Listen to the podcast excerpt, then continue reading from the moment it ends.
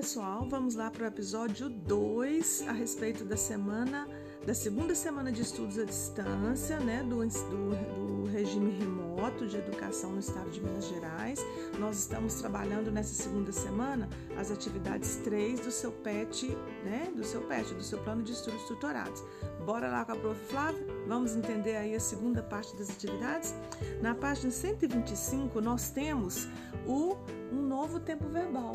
Lembra que nós trabalhamos com o, o verbo to be no passado?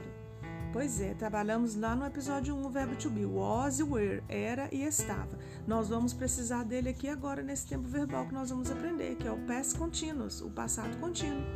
O past continuous é usado para falarmos de uma ação que estava acontecendo em um momento no passado. Então, se eu quiser falar eu estava dormindo duas horas atrás, eu vou usar o verbo to be no passado, estava, e o verbo dormir com o NDO do português, dormindo.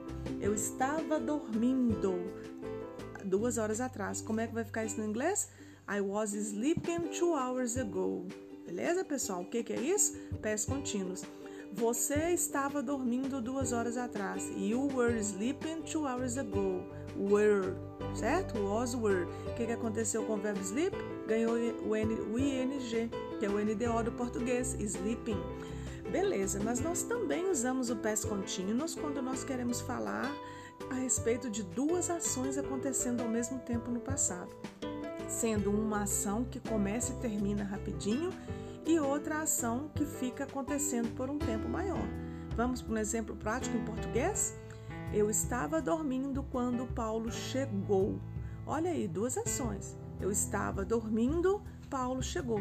A ação eu estava dormindo retrata um acontecimento que aconteceu lá atrás no passado, mas ele ficou em progresso por um tempo maior. O que, que eu vou usar aqui? Estava dormindo, was sleeping, o past continuous, verbo to be no passado, was ou were, de acordo com o sujeito, e o verbo sleep com ing, que é o NDO do português. Então, I was sleeping, quando, when, Paulo chegou. Como é que vai ficar essa segunda ação, que é a ação que aconteceu e encerrou rapidamente? Paulo arrived at home. Paulo chegou em casa. Então, como é que ficou as nossas duas ações no inglês, pessoal? I was sleeping when Paulo arrived home. Beleza? Então, que, quando é que nós usamos o past continuous? Quando eu apenas quero falar de uma ação que acontecia no passado, que estava em progresso no passado. Ou então, quando eu tenho duas ações que aconteceram no passado, sendo uma ação mais longa que a outra.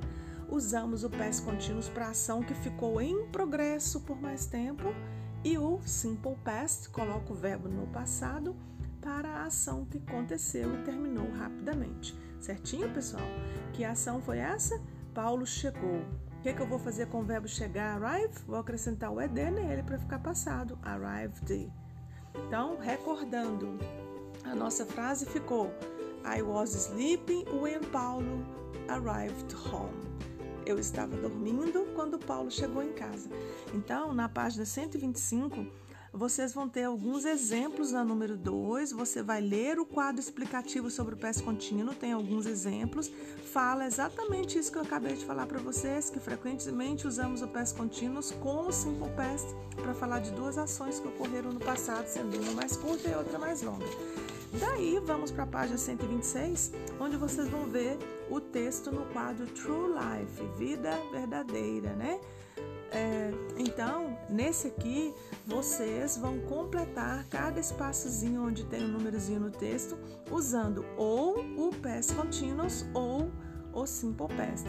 Para isso, é legal usar a ferramenta do Google Lens para traduzir o texto e verificar direitinho qual das duas opções completa corretamente cada espaço em branco aí enumerado, não é mesmo? Você tem duas opções, uma no passado, outra no past continuous. Qual das duas vai dar certo em cada frase? Bons estudos, façam corretamente as atividades, não se esqueçam do cabeçalho em cada folha e envia para mim lá no Google Sala de Aula dentro do Conexão Escola. See you there. Bye bye. Kisses.